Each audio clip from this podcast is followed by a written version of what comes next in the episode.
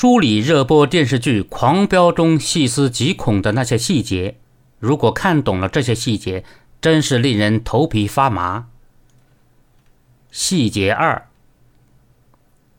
陈淑婷到底是怎么死的？日高中为什么又出现了她的身影？难道是假死？剧中有这样一个细节：高启强问唐小龙有没有继续调查大嫂是怎么死的，到底是不是意外？这句话就是一个伏笔，暗示了陈淑婷可能死于太叔之手，或许本来就是假死，最后会出现的。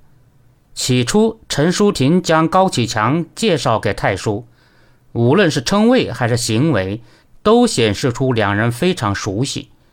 那陈淑婷极有可能是太叔的养女。为了救自己的弟弟高启盛，高启强亲自去求太叔，但是被拒绝了。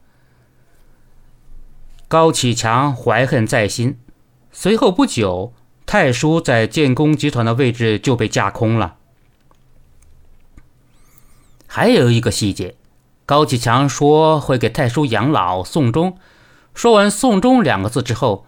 太叔就被带走了。